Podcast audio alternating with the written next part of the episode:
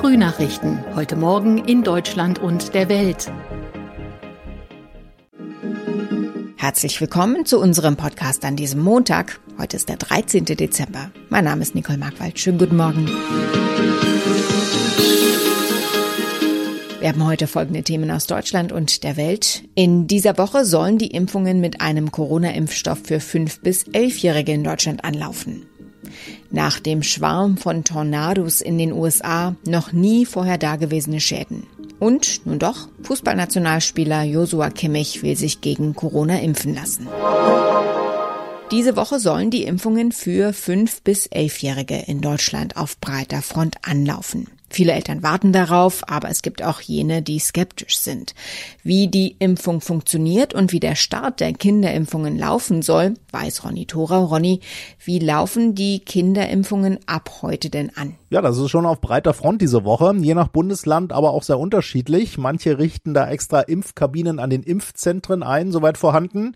Die Haus- und Kinder- und Jugendärzte machen natürlich mit. Es gibt aber auch Impfteams, besondere in Zoos oder Museen zum Beispiel. In Niedersachsen, da werden Kinder auch im Fußballstadion von Hannover 96 geimpft.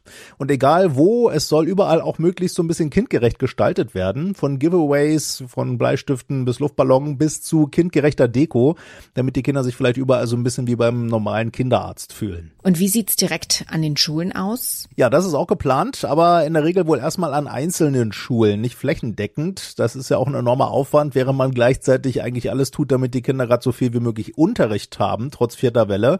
Die oberste Schülersprecherin Deutschlands sozusagen, Katharina Swinker von der Bundesschülerkonferenz, die sagt, ja, es sollten Impfteams auch an die Schulen, vor allem aber auch kindgerechte Informationen da. Ihnen wurden zwar diese ganzen Informationen von oben eingeprasselt, ähm, aber so wirklich kindergerecht wurde es in den seltensten Fällen erklärt. Ja, damit meint sie, es sollten ruhig auch direkt in Unterrichtsstunden direkt die Kinder über Impfungen informiert werden. Ist die Kinderimpfung umstritten? Einerseits ja, aber es gab ja schon Drohungen gegen Ärzte, die früher schon mit Impfungen bei risikoerkrankten erkrankten Kindern angefangen haben. Andererseits gibt's ja jetzt zum einen eine offizielle EMA-Zulassung, dann auch keine Meldungen bisher über schwere Nebenwirkungen aus Ländern, die schon Millionen Kinder geimpft haben, die USA vor allem. Und wir haben eine STIKO-Empfehlung, eine offizielle für Kinder mit Risikofaktoren und dazu auch die Option für alle Kinder nach ärztlicher Beratung. Aber das Pro und Contra für eine Impfung ist bei Kindern ohne besondere Risikofaktoren, für manche Eltern zumindest, nicht so leicht. Wie soll man das entscheiden? Letztlich müssen das einfach die Eltern jeweils abwägen. Einerseits haben Kinder natürlich seltener einen schweren Corona-Verlauf. Andererseits infizieren sie sich einfach sehr häufig gerade in den Schulen. Über Langzeitwirkungen einer Corona-Erkrankung fehlen auch Daten bei Kindern und Omikron, die große Unbekannte, kommt. Nach den schweren Tornados wird in den USA weiter nach Überlebenden gesucht. Besonders schwer betroffen ist der Bundesstaat Kentucky. Die New York Times spricht allein in Kentucky von mindestens 80 Toten. Tina Eck berichtet aus den USA, die Zahl der Toten steigt. Allein in Kentucky befürchtet der Gouverneur am Ende über 100 Opfer. Wie groß sind denn die Sachschäden? Es wird noch Tage dauern, äh, bis das volle Ausmaß der Katastrophe äh, klarer wird. Das sagte auch der Gouverneur von Kentucky, Andy Bashar. Uh, this is the deadliest tornado event we have ever had. I've got towns that are gone, that are just.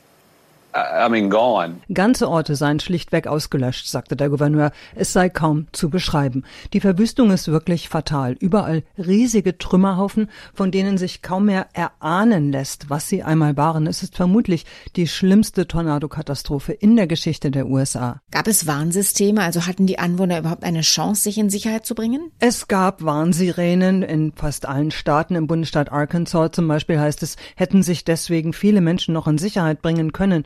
Aber äh, wenn man sich den typischen amerikanischen Bungalow mal vorstellt, das ist äh, Leichtbauweise, selten ein Keller, alles aus Holz und Verkleidung, da gibt es kaum Fluchtpunkte, eine Badewanne vielleicht. Und die Fabrikangestellten in der Kerzenfabrik in Mayfield etwa oder im Amazon-Lager in Illinois, die wurden völlig überrascht von den Unwettern.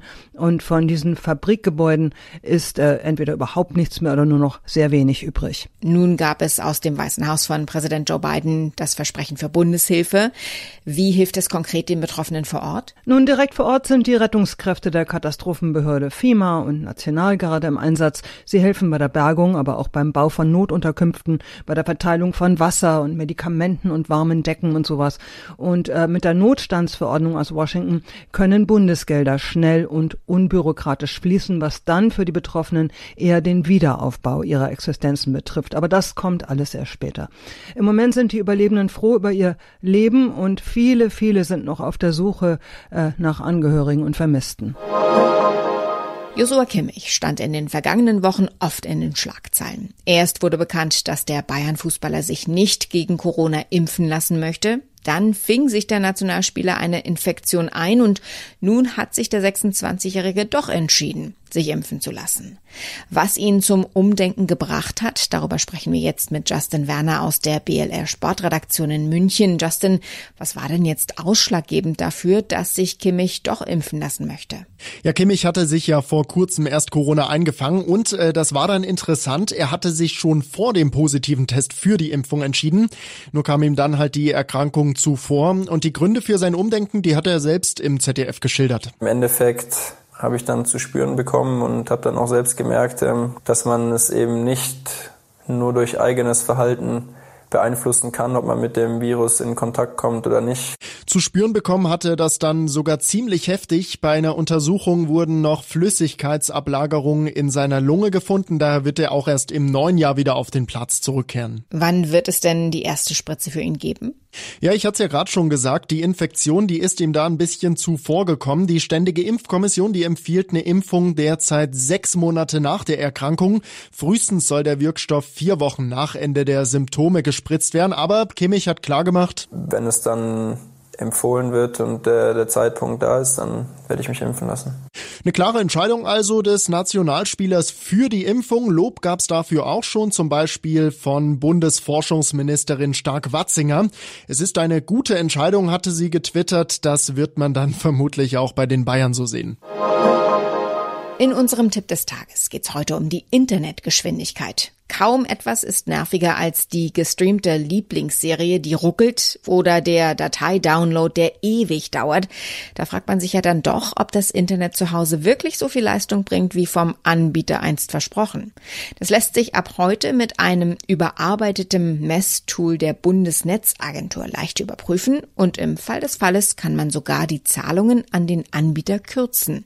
Lea Matschulat berichtet. Wer seine Internetgeschwindigkeit überprüfen will, muss via LAN-Kabel ins Netz, geht auf breitbandmessung.de und muss sich Zeit für 30 Tests nehmen an drei verschiedenen Tagen. Wobei jedes Mal dann auch noch mindestens ein Tag Pause dazwischen sein muss. Und sollte bei der Überprüfung herauskommen, nicht die Leistung, die der Provider verspricht, dann macht es das überarbeitete Telekommunikationsgesetz nun noch einfacher, den Anbieter zu einer Preisminderung zu bringen. Außerdem gilt ein Sonderkündigungsrecht.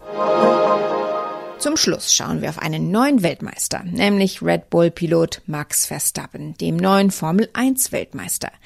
Der Niederländer gewann das Finale in Abu Dhabi in der allerletzten Runde vor Mercedes-Pilot Lewis Hamilton. Nachdem ein Mercedes-Protest gegen das Vorgehen der Rennleitung abgeschmettert wurde, wurde Verstappen von der Rennleitung als Sieger bestätigt. Inga Stracke berichtet von der Rennstrecke in Abu Dhabi. Wie feierte Max Verstappen mit seinem Team und was macht Lewis Hamilton, der nun der ehemalige Weltmeister ist. Ja, da wurde gefeiert, gejubelt, geschrien. Max Verstappen weinte im Boxenfunk. Christian Horner, sein Teamboss, sagte, wir lieben dich, Max. Und Max sagte, ich liebe euch alle. Und dann haben sie gefeiert und äh, Lewis Hamilton er ist ganz lange im Auto sitzen geblieben, Kopf gesenkt, Helm auf und er ist dann ausgestiegen, hat sich bei seinem Team bedankt, bei seinen Fans bedankt, aber er ist natürlich sichtbar und deutlich niedergeschlagen, denn äh, das war ja wirklich für ihn ein Desaster. In aller allerletzten Runde dieses Rennen und diese Meisterschaft, die er eigentlich schon gewonnen geglaubt hatte, nochmal zu verlieren. Was war denn das für ein Duell zwischen den beiden, zwischen Hamilton und Verstappen? Was bleibt da von der Saison hängen? Es war unglaublich intensiv, sehr, sehr hart. Schon beim Saisonauftakt im März hat sich das packende Duell abgezeichnet. Mit seinem ersten Monaco-Sieg hat sich dann Verstappen die WM-Spitze geholt. Gänsehaut pur war es, als Verstappen in Zandvoort den allerersten Heim-Grand Prix vor einem orangefarbenen Meer von Zehntausenden begeisterten Fans gewonnen hat. Es gab Strafen, es gab Proteste, es gab Zoff, vor allem zwischen den Teambossen. Und am Ende hat die Saison so geendet, wie sie eigentlich auch immer wieder zwischendurch war, mit einem Protest. Diese Saison lief ja wegen der Pandemie etwas anders. Singapur und Australien mussten abgesagt werden. Katar kam neu dazu. Wie ist dein persönliches Saisonfazit? Es war eine Wahnsinns-Formel 1-Saison. Spannend, aufregend, packend. 22 Rennen, ein Rekord, das hatte die Formel 1 noch nie. Und das zu Pandemiezeiten, das hatte vor Saisonbeginn keiner erwartet. Und äh, ein, ein, ein, ein, ein Mega-Finale, auch sowas gab es eigentlich wirklich, glaube ich, noch nie. Und ja, ich bin gespannt, wie es nächstes Jahr weitergeht. Jetzt wird erstmal gefeiert. Soweit das Wichtigste an diesem Montagmorgen. Mein Name ist Nicole Markwald. Ich wünsche einen guten Tag.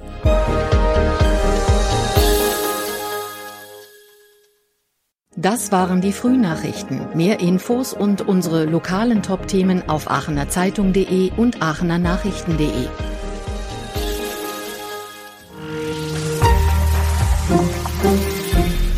Die Frühnachrichten sind ein Podcast aus dem Medienhaus Aachen.